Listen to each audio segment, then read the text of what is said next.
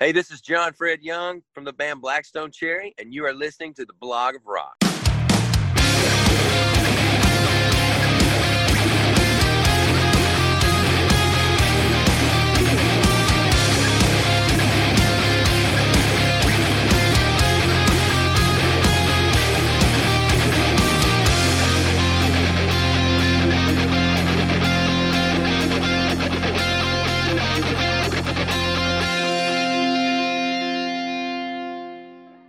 Hallo Leute, ich begrüße euch heute wieder als Anhalter auf meinem American Road Trip. Stammgäste meines Podcasts kennen ja bereits die Geschichte. Animiert von einem Gläschen meines Lieblingsbourbon Makers Mark kam ich auf die verrückte Idee, mit euch gemeinsam einen virtuellen Trip quer durch die USA zu machen, um nach den Wurzeln meiner musikalischen Helden zu buddeln. Wer diesen Einstieg verpasst hat, der sollte sich noch einmal schnell diese Trailer-Episode etwas weiter unten anhören, wie genau ich auf diesen Geschmack gekommen bin. Und welche Rolle hier eine Flasche mit roter Wachsversiegelung aus Kentucky, USA spielt, die mich mit einem bernsteinfarbenen, milden, süßlichen Inhalt bei 45 Umdrehungen zu diesen handgemachten Geschichten inspiriert hat.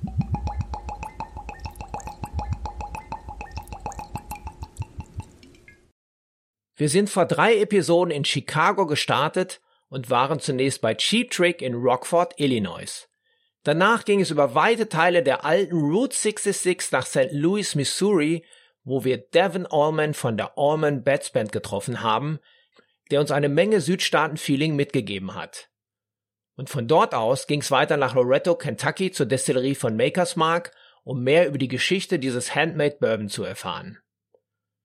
Heute geht's wie angekündigt weiter in Kentucky nach Edmonton, wo wir einen der lustigsten Musiker treffen, den ich je interviewen durfte – John Fred Young, den Drummer von Blackstone Cherry. Und der hat eine ganze Menge zu erzählen. Also verlieren wir mal besser keine Zeit und düsen los. Schnallt euch an und genießt den Fahrtwind.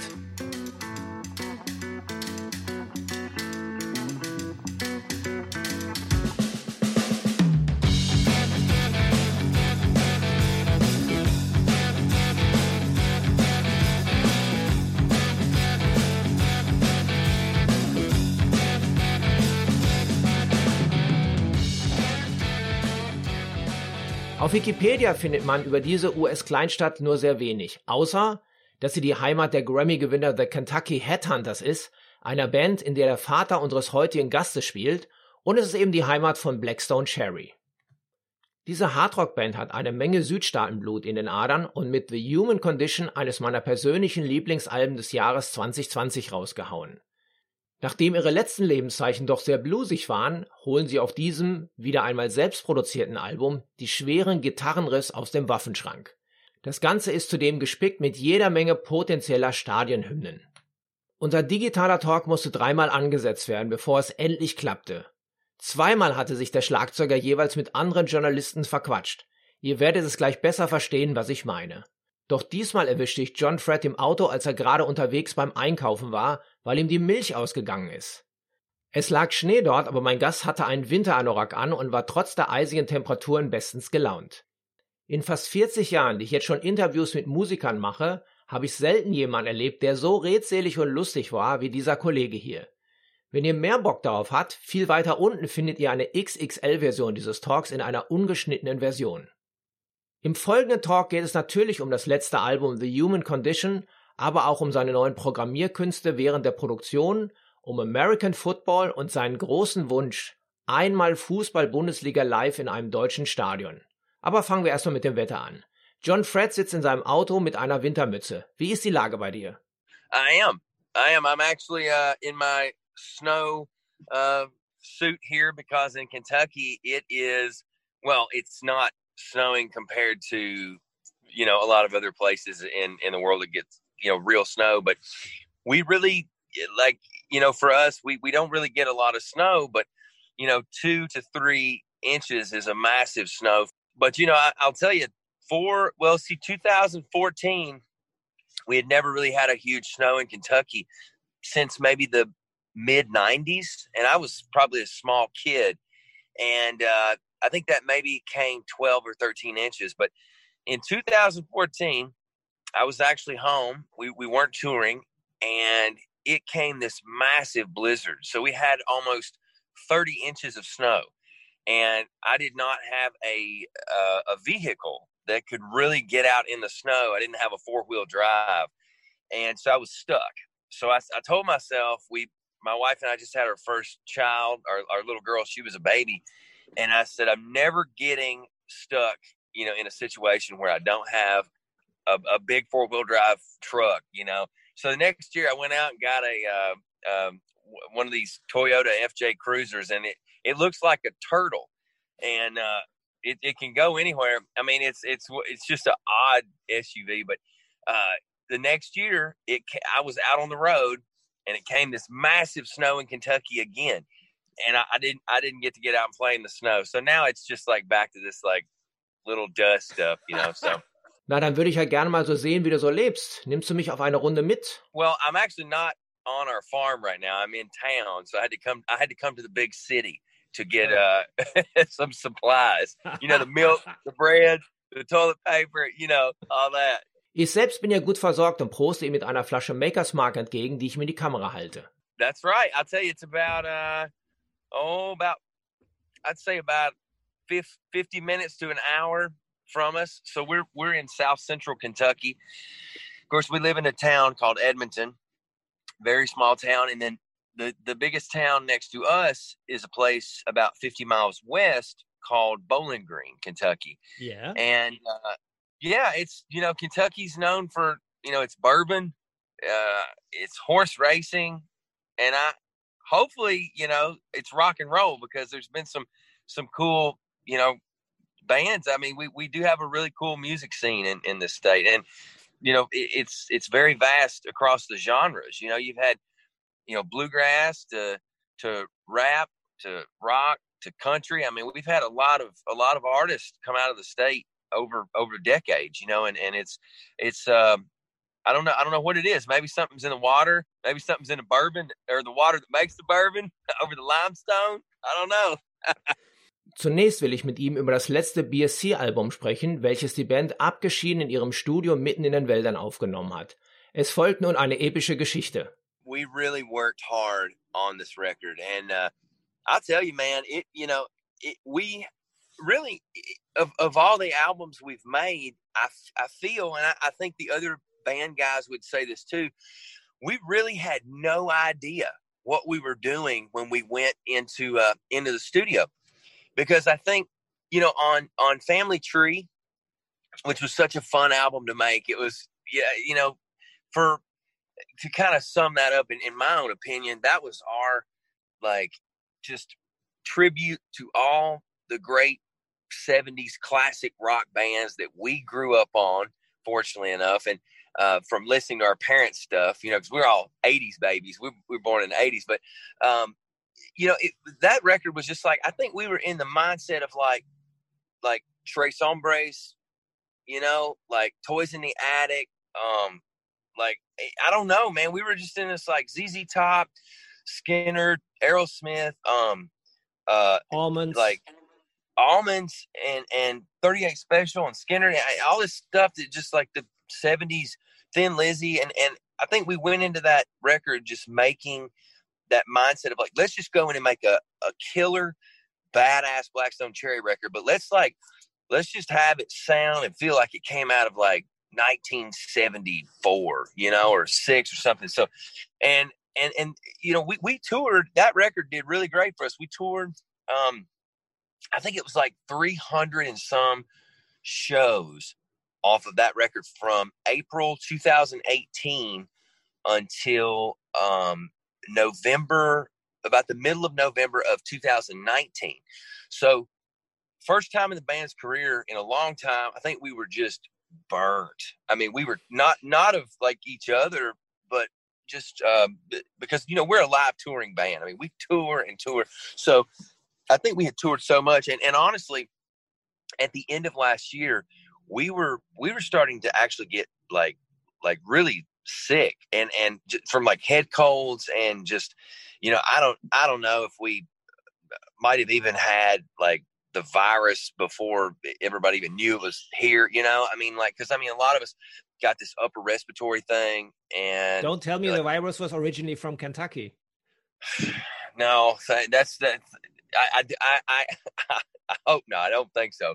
Um, but uh, you know, I, I, uh, I, I think uh, during that that month we were just so beat down. Chris was having some troubles with his voice, and um, we we wrote four songs on the back of the bus, and we were just like, you know, instead of us trying to like just kill ourselves to try to write and write and write, let's just let's take those four songs and let's just let's after the last show of, of 2019 let's just rest. Let's go home you know have christmas with the families thanksgiving christmas and uh, we knew we were going to get in the studio by february you know middle of february. So we were like let's just take a break you know? So when we went down to john's studio uh, we really had those those four and then so we took about like i think 11 days to go through like what drum kit I was going to use, like what heads on the drum kit, cymbals, like mics. Um, and and I, I I'll be honest with you, I had a great team working w- together on on the drums on this record. And I've I've done records in the past, you know that man we've we've uh we've got killer drum sounds, but on this one it was just really special. I had um uh there was a great uh, our our on the road uh, drum tech and percussionist uh, Jeff. Um, he was there helping uh, a buddy, a great buddy of ours, uh, Mark, was helping on the drums. Great, like like old school analog guy, tunes by feel, you know, instead of just listening. And um, a lot of lot of knowledge there, a lot of knowledge. And then I, I got to give it up to our buddy Jordan, uh, who mixed the record, and he just man, he's a engineer wizard. And I think for the first time, we spent so much time on like honing in an original, um, just unique drum sound. And, you know, on the whole record, like every instrument, the bass, the guitars, um, you know, it was like we spent hours and hours dialing in just awesome tones. And it, it really, I mean, having a guy too, like Jordan, that was that was uh and, and Mark and Jeff like it was it was great. I mean, this has always been a family thing for us. So like that team, man, was just like man, it was they worked so hard and and we had such a great time and uh we actually to be honest we we recorded the record a little different. Uh and it was kind of inspired it was inspired by Jordan. He was like, you know, you guys go in and you you know, all four of you guys go in a room and you cut live. And meaning that you know, we all four play together and then we keep the best drum track, you know, the the performance, you know. So it's like a live drum track. And if there's anything that I mess up and I mess up, so we, we can go back and just push in that little or punch in that little part. But this is this one we did a little different. We laid down a um like a scratch guitar track, and then once like Chris or Ben laid it down, I would go in by myself and play the drums to that scratch guitar track. And the guys would sit back in the control room. So for me, it was like getting a microscope in in all the you know places that like maybe I could you know get by you know kind of like just you know oh yeah it's good enough this was like I had a microscope up my rear end man and it was like like everything I did but it was really it was really good because the guys got to sit there and like in their head, you know, what guitar parts make sense with what he's playing, or and you know, what am I playing that might not make sense with this riff, and I would I would work harder to find that drum beat or that like hook that made sense, and and I, I think I captured a lot of the the ballistics of like my playing, the the wild crazy feels and stuff, but I was really determined to make the drums just like the air drums. I mean, everybody in the world, man, as soon as in the air tonight comes on, man, everybody's like do do do do do do do do bah, bah. you know, and I, I wanted that, you know, and I know the guys did too on their on their riffs, you know, and, and the same for like Chris's Chris's singing, you know. Um we've we've never been a band that went in the studio and said, you know, man, everything we everything on this record's got to be perfect and it's got to be um you know formulated for like radio but on this one you know us producing it obviously you can't you can't blame the producer that's driving the three hundred thousand dollar Mercedes. You know, you, you, you got to take blame. If if it ain't right, it's it's on your ass. You know what I'm saying? So I mean, we really we tried really hard, and um, I tell you, it was it was really cool. We had this like just treasure chest of songs that had not been put on records before. Like you know, like every record you make, you have some songs that you know maybe you you wish would have went on that album, but it, it was it, maybe it just it kind of was in um, competition with another song that that for some reason beat that song out to the to make the record. And it didn't mean that these songs we had that didn't make previous albums weren't amazing. It was just like, man, we had another one, and maybe like the the previous label we were on like that song and thought it might do better for like you know radio, but we kept these songs for years and years, and I'm talking about stuff that went back all the way to when we were before we ever had a record deal. You know, sitting in the practice house as teenagers. You know, there's there's a song on the record um, called "Ride," which actually used to be called "Wheels of Fire," and it's the the really up tempo one. And um, we, you know, that that was in 2004. So I mean, we were just kids, you know. And and people, I've had people say, "Man, that song sounds like um, stuff off of rock and roll tape." the album that you guys released like in high school. You know, I'm like, well, there, there's a reason for that. You know, they're like, it kind of sounds like something like on your first album, but maybe before. So I'm like, that's cool. You know, and and uh, there's songs that you know we had written um, going into folklore and superstition. There's stuff that didn't make that record. There's stuff that didn't make Devil, Magic Mountain, so on. And it was just time where you know we opened that box and and this is stuff that like on days off on the road, like when we're touring, you know, throw up a Bluetooth speaker, like somebody's like, man, let's listen to like, I don't know, you know, something. And then somebody's like, hey, let's go through like, let's go through the chest. Let's listen to some of these older songs. And we always do. And we felt really connected to those songs. And, and we didn't ever consider them B-sides. You know, they weren't throwaway songs. So, man, we opened it up, got in the studio, started listening to them. And I think we had maybe 12 or 13 songs and I think eight, maybe if I'm not wrong, maybe eight or nine of those songs made the actual record. And you know, you sit back and you go, okay, how how do songs from different time periods, you know, as you grow as a, a human and a musician, how do those songs all fit together? Because they're from so many different time periods of like your your emotional journey, your you know you're playing like you know I, I played like on the demo in 2005 like i played that way different than i would now. So so you, have to adapt those things like when you when you get in the studio and and you keep the the stuff that was just you know epic and then you you rewrite stuff. And i remember we um uh actually great uh, again was an an old song that we basically kept the bridge and I think the verse and then we rewrote the chorus and I think even the intro and outro lick and stuff in the studio. So we're just a big hodgepodge of stuff, man. And it, and it, you know, I, I'm, and you know what? At the end of the day, like you listen when we were when we were done, you know, getting our track listing for the album, you you look at these songs and you listen to them, and our fear was like, oh man, I hope they all work together. You know, I hope they all you know fit and tell a story as one sonic picture you know a, a landscape of this album and they did and that's what's so magical you know and, and you're like wow this stuff it still holds up in in the song at the core of everything the song still holds up the meaning and and the playing you know and being able to you know re- revise those some to, to make them all work together we, we got really lucky you know and I'm, I'm glad man Dabei hatte das Ganze nicht so gut angefangen, da Frontman Chris Robertson große Probleme mit der Stimme hatte. I'll tell you one thing on this record that was pretty remarkable for all of us. Um, as I was saying back in November, you know, Chris started feeling like his throat was going out. And and it was, and he was pushing through. He's a monster. You know, he just goes out. It doesn't matter what's going on. He's going to go deliver, you know. And uh, sure enough, he got home. He's like, you know, guys, I'm going to go check my voice out, see what's going on, be proactive about it.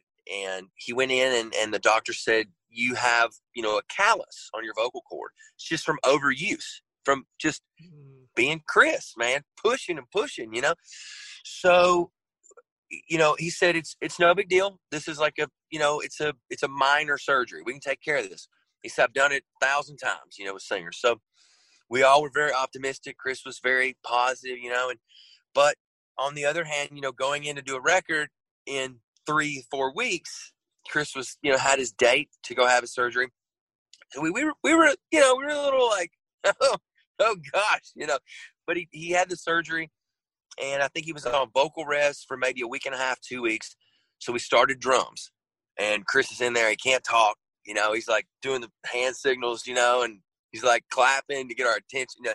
But, uh, he, the first day Chris stepped up to do a vocal, you know, I mean, I think every one of us were, you know, had this great, like, positive, man, it's to be great, it's to be great. But, you know, obviously, like, in all truth, we're sitting there going, ah, you know, and he was too. But, but we had a positive outlook. And I'll tell you, he stepped up to the mic, and it was like he was 22 again. His voice was so clear and he still had that grit, that Chris tone, that character, that soulful blues, just beast Chris voice. But it was like this refreshed clarity in his voice, like it took it took ten years or twelve years off his his age. You know, it's like computer reset, man. And I'll tell you, he gained an octave, and he also gained a falsetto, uh, like a head voice that he'd never been able to have. And I think, you know, when you and you know you, you don't really think about it, but like vocal cords are so uh, they're they're they're mesmerizing. Like the the human vocal cord, it's it's it's extremely delicate, and but it's in nature, it's like you know when you look at it through like a scope, you know it's two two pieces of skin, you know, and like if one of them gets a just a little bit damaged, you know, it, or worn, you know, it can really change the whole spectrum of your voice, the tonal quality. And uh, Chris was like, I mean, it was, you know, shit, it was kind of like an emotional moment almost, you know, for everybody because, man, he walked up there and just, it was like, whoa, you know, dude. So I, am totally just, you know, be everybody is, but we were beyond thrilled. And, and he sang his, like, he sang his face off on this record. I mean, really did. And, uh, you know, he, he and I, Chris and I have been friends since kindergarten. So, like five years old, man, when we met each other, and we've been we've been friends ever since. And and you know, in in school we played football together, and and like so, and and you know, all four of us we're we're uh we're brothers, and and we've we've been golly, we've been through challenges, we've been through hurdles, and and on this big journey. But it's always been the four of us, man. And for going on like next year as a band, it'll be 20 years. Wie hast du denn die Zeit der Pandemie bisher verbracht? Hast du neue Hobbys oder neue Seiten an dir entdeckt? Yes, actually, I'll, I'll tell you. Um, so when when we were making the record, we got to a point where we had about, I would think maybe four to five days left on kind of our our, you know, projected studio time. And you know, John John built a killer studio in the woods, and uh, man, it, it you know we we didn't like have to be out of there at a certain time because you know it's John's place, and you know it was it's very, you know relaxed. But I think that because the nature of the the, the with the virus, uh, Kentucky took some you know took some measures to shut everything down. You know, businesses, uh, and obviously with you guys too over there, everybody, you know, was shutting down, trying to control this thing. But for us, we had about four or five days left, and we were like, you know, yeah, we're going to have to shut down. So we got everything done. Luckily, we got all our tracking done, all the vocals, and but you know, when we got home, you know, Jordan started, you know, mixing the stuff and just rough mixing, and and we were listening to tracks back, and there was a lot of stuff where, you know, we were just like, man, there's something that needed to be here. Like we have we have buddies of ours who are incredible violin, cello players. Uh, you know, like there's a guy in Bowling Green in, incredible. Chris Carmichael, who's you know he's he's got a Grammy, you know. So I mean, like we wanted to have guys like that come in and play. Buddies of ours who are amazing, you know, organ players, you know, like B three and and Worley guys. You know, we've got great friends who are are you know uh, amazing female backup singers. You know, here locally, church church singers, the the girls that sang on Kentucky, and we just couldn't do it. You know, because it, it was it was scary. I mean, you know, obviously, I mean, we're all sitting here going, "Wow, man, we can't like, you know, we can't invite people down and and you know, what if what if they got it? What if we you know spread it?" So, so with that said, um, I listening back, I was like, guys, listen. I was like, I hear I hear string parts on a couple songs and I hear piano parts. And everybody else was like, yeah, we do too, you know? So I was like, look, I've got, uh, in, in my spare time when, when I was home, like, um, I started working with a lot of virtual instruments. And for me, I've been a huge electronic music fan for years. And I, I think that that was probably just kind of, you contribute that to the fact that I think in the early days when we would play in Germany and England and, and Scandinavia, we, we would like hit our last note and, you know, it was like, okay, we're trying to pull our gear off stage and then dude, there's a DJ coming up right behind. Like you couldn't get your gear off stage fast enough until the DJ was up there with the turntables and like, you know, the laptop. And for me, like, I guess because I'm a drummer and I, I love like bass guitar and man, I would we would get our gear loaded and I would go back in and like just try to soak up this culture of electronic music that I had never been I had never been around. You know, I, I knew dude, I mean like nine inch nails, like like stuff that, you know, you, you would hear like electronic wise, like, yeah, I like that stuff. But then something bit me like in my back of my neck and I would the, the culture, the the the nightlife of like that style of of house music and trap and electronic and you know the crazy acid stuff and like I just I loved it. I didn't know I didn't know how to create it. You know, I was just like, oh, okay, cool. Being a drummer, totally driven to it. So like over the years, I've started collecting like analog synthesizers, like Juno 106s and um, weird drum machines, man, all kinds of weird stuff. So totally an organic like heavy rock drummer, but like I love that stuff too, you know. And dude, I, I don't limit anything. Like I mean, I like polka, man. I love polka. Polka music is great. Uh, but um, I think in in the everything kind of lined up, and I, I took I, I kind of took a leap of you know going out on the diving board and saying, guys, I can do this. I know what I'm doing. You know, I can do. I can program the strings. I can program the pianos.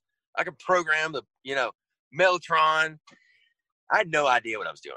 So the guys were like, yeah, great. And then, you know, I got in there and I was like, oh God. I'm like, what am I doing? I don't know what I'm doing. Um, but it was like through, through, um, work, I worked for weeks, man, like night and day, like drank enough energy drinks and coffee and, and snooze, man, to just like put somebody in the hospital. And Jordan really helped me too over the phone. He was like, do this, you know, like with, like the the technical side of like the programs, like how do you you know, and uh, man, it came out like I I really learned a lot. I learned a lot. I programmed the strings on um, when angels learn to fly, and if my heart had wings, and some of the synth stuff, and uh, it, the piano, the the little piano parts and stuff, and like I've always been a, a, a piano player in the sense I'm I don't consider myself a piano player, but I, I love to play. I'm not a professional at all, but I the as a writer to the band, contributing things. I'm a huge, massive Beatles fan. So like as a kid, I was we always had pianos in our house. Of course, my dad and uncle being the headhunters, guitars, drums. I was just drawn to stuff like that. But this year has taught me like you can do anything you want to if you put your mind to it and you just man hammer it like hammer whatever you want to do if it's building birdhouses if it's doing woodworking if it's like painting or like becoming a i don't know a better parent or becoming a better musician or whatever athlete like just you can do it you just got to put your mind to it and, and it's shown me like through such a negative like you know I don't mean a negative year. I, I know. I mean, there's a lot of like, like real things that have happened this year that have been very traumatic. I mean, a lot of people have lost their lives.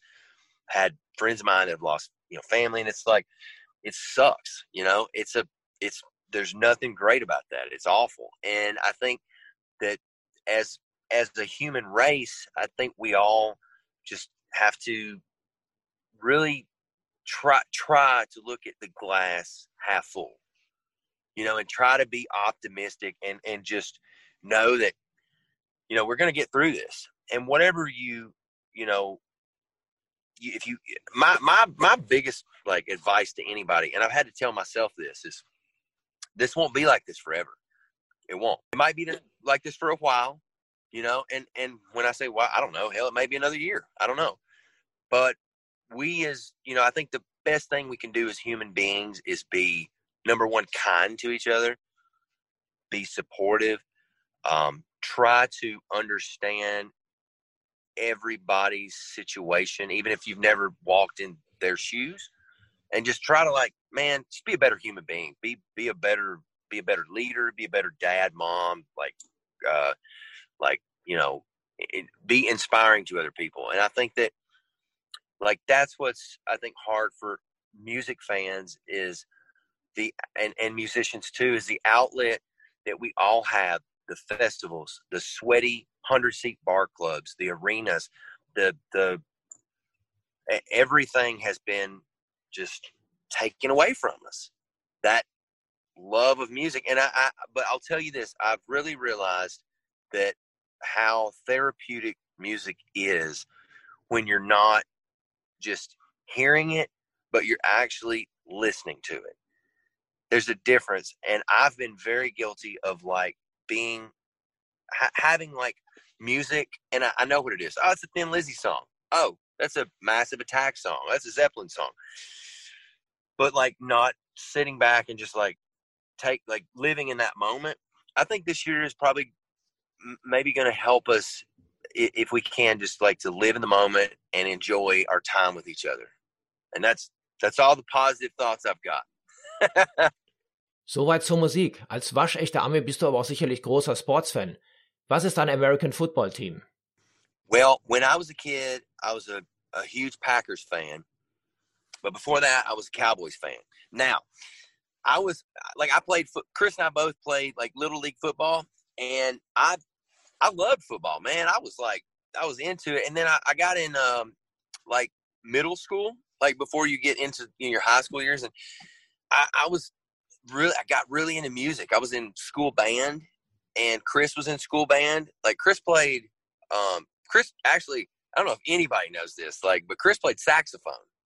So I played drums, and we were in we were in band together, you know, friends, and all of us love football. Um, Ben's Ben's a uh, Ben's a basketball fan. Ben likes uh, he's really big um, University of Kentucky uh, Wildcats basketball.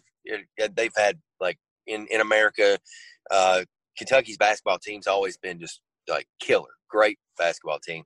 Um, on on days on the road, like man, you know, there's been numerous times where we try to go find a baseball game to go to, you know. Um, but I'll tell you, never yet, and I, I want to so bad. I want to go to a European football game. I know we call it soccer, but uh, I I've never been to one. And man, we did that Alice Cooper tour. That was one of the greatest tours we've ever done. I mean, let me say this about Alice Cooper: um, to be in his seventies, to go up night after night, and just like, dude, put on a absolute rock and roll. Can't get any more pro level, just legacy badass. He, I'm telling you, man, that show, like, and all the players in the band, like, dude, like Nita, Tommy, Glen, uh, Roxie, all of them, dude, killer players. Chuck, bass player, and like every great people. We went, we got to go to dinner one night uh, with Alice, the whole crew. I mean, everybody from from you know uh, the, the drivers, the crew, everybody. And uh, you know, he took us out and just one of the nicest human beings. I mean, I, am serious. When people say Alice Cooper is nice, that is an understatement. He is a, a genuine human being. Great guy, very sincere. uh, told us some killer stories of just him, you know, in the in the you know, I mean, he's rock and roll, he's a legend, you know. So it was it was really amazingly, you know, for it was amazing for us to sit there and, and talk to him one on one and and and hang and you know um, the the crowds too. I think I think for us, like we've been touring in in Europe and and you know throughout you know England and and and throughout Germany and Sweden, everywhere over there for since 2007, and I think there was like for us, you know, I, we we've done the huge festivals, you know, the the the small club shows. We've we've been so fortunate to play in so many places and and play with huge arena bands like Def Leppard, Whitesnake, another bunch of cl- world class human beings, great guys. Motorhead, um, like we we did the Nickelback tour in the UK. We did like all the Rock am Ring, Rock im Park festivals, Nova Rock, Download. I mean, Ramblin' Man. I think we thought that we had almost like reached a a fan base that we, we had built. And that was like you know we would see it continue to grow some over the years. But you know, when we did the Alice tour, it opened our eyes that there are tons of people like, and I, I don't mean this to sound egoed out or anything, but like, there's tons of people that have no idea who we are, and and that was that was an amazing feeling because you you get on the bus after playing the show and like Uh, later that night after the show the next day, people would be emailing us like on Facebook, Instagram, Twitter, and saying, "Dude, I, I'm a massive Alice Cooper fan never, you know, never seen you guys, didn't know who you were, and you guys opened up and, and you killed it. You know, it was, it was awesome. Like, what a great, what a great show. Like, you know, you, you guys were the perfect opener for Alice Cooper. So that was a great feeling because that was throughout Spain, Italy, France, Germany, um, up in Sweden. Uh, you know, we we went uh, Austria, we went everywhere, and it was like so.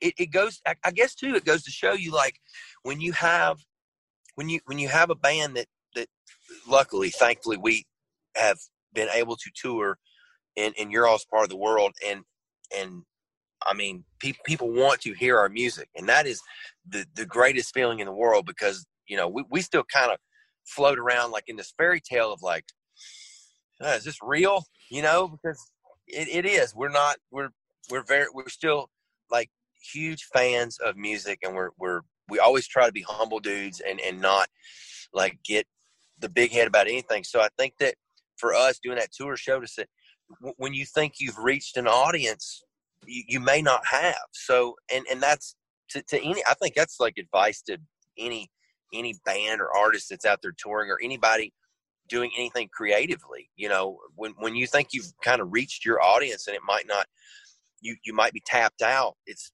it's not. I mean, there's more people. So that was a great tour for us. And um, yeah, man, what what a way to end a year last year. Dann hoffe ich mal, dass ihr bald wieder hier auf Tour seid, damit wir gemeinsam zu einem Spiel gehen können. Eure Daten stehen hier aktuell für November an. Wäre mir eine Ehre. I that's that's on my, my bucket list, you know. And, and sorry, I I skip around so much, man. I'm sorry. Talking about like like European football, Um, we were, I think it was in Frankfurt where we might might have had a day off before, and we parked our bus, and there was a there was a match going on, and I don't know who it was between. Uh, obviously, I think it was you know it was in Frankfurt, so I I would say, you know, obviously your all's team and somebody, but man, that's the loudest thing I ever heard in my life. Like the energy, the energy coming out of those stadiums. I mean, it's like it. You can't you can't describe that to somebody. And and I've I've never sat through a game. So that's that's on that's on my bucket list, man. I want to go to a professional European football game. Das könnte wirklich ein großer Spaß werden. Ich freue mich jetzt schon drauf. You guys stay safe over there and thanks so much for supporting us and and our music and uh man just hey, love to everybody in your country. All right. Next time I'm coming to a football game. Für heute sind wir dann aber auch schon wieder durch. Ich gönne mir jetzt noch in Ruhe ein Gläschen Bourbon, während ich schon die Planung für die nächste Woche mache. Dann fahren wir über 100 Meilen nach Südwesten in die aktuell sicherlich wichtigste Musikstadt der USA, nach Nashville, Tennessee. Hier wird es unfassbar viel zu entdecken geben und wir bekommen wieder tolle Gesprächspartner ans Mikrofon. Lasst euch überraschen und hört diese Geschichte im The Block of Rock Special American Road Trip. Bis dahin kann ich euch das letzte Blackstone Cherry Album The Human Condition wärmstens ans Herz legen. Ich habe für euch eine große Tasche mit den besten Songs von meinem American Road Trip mitgebracht und packe euch von BSC auch noch welche mit rein. Das Ganze gibt es auf Spotify. Ihr findet den Link dazu in den Show Notes. Das ist die Beschreibung zu dieser Episode bei dem Portal, über die ihr diese Folge gehört habt. So, das war's dann jetzt. Prost! Auf euch, Leute! Danke, dass ihr mitgefahren seid.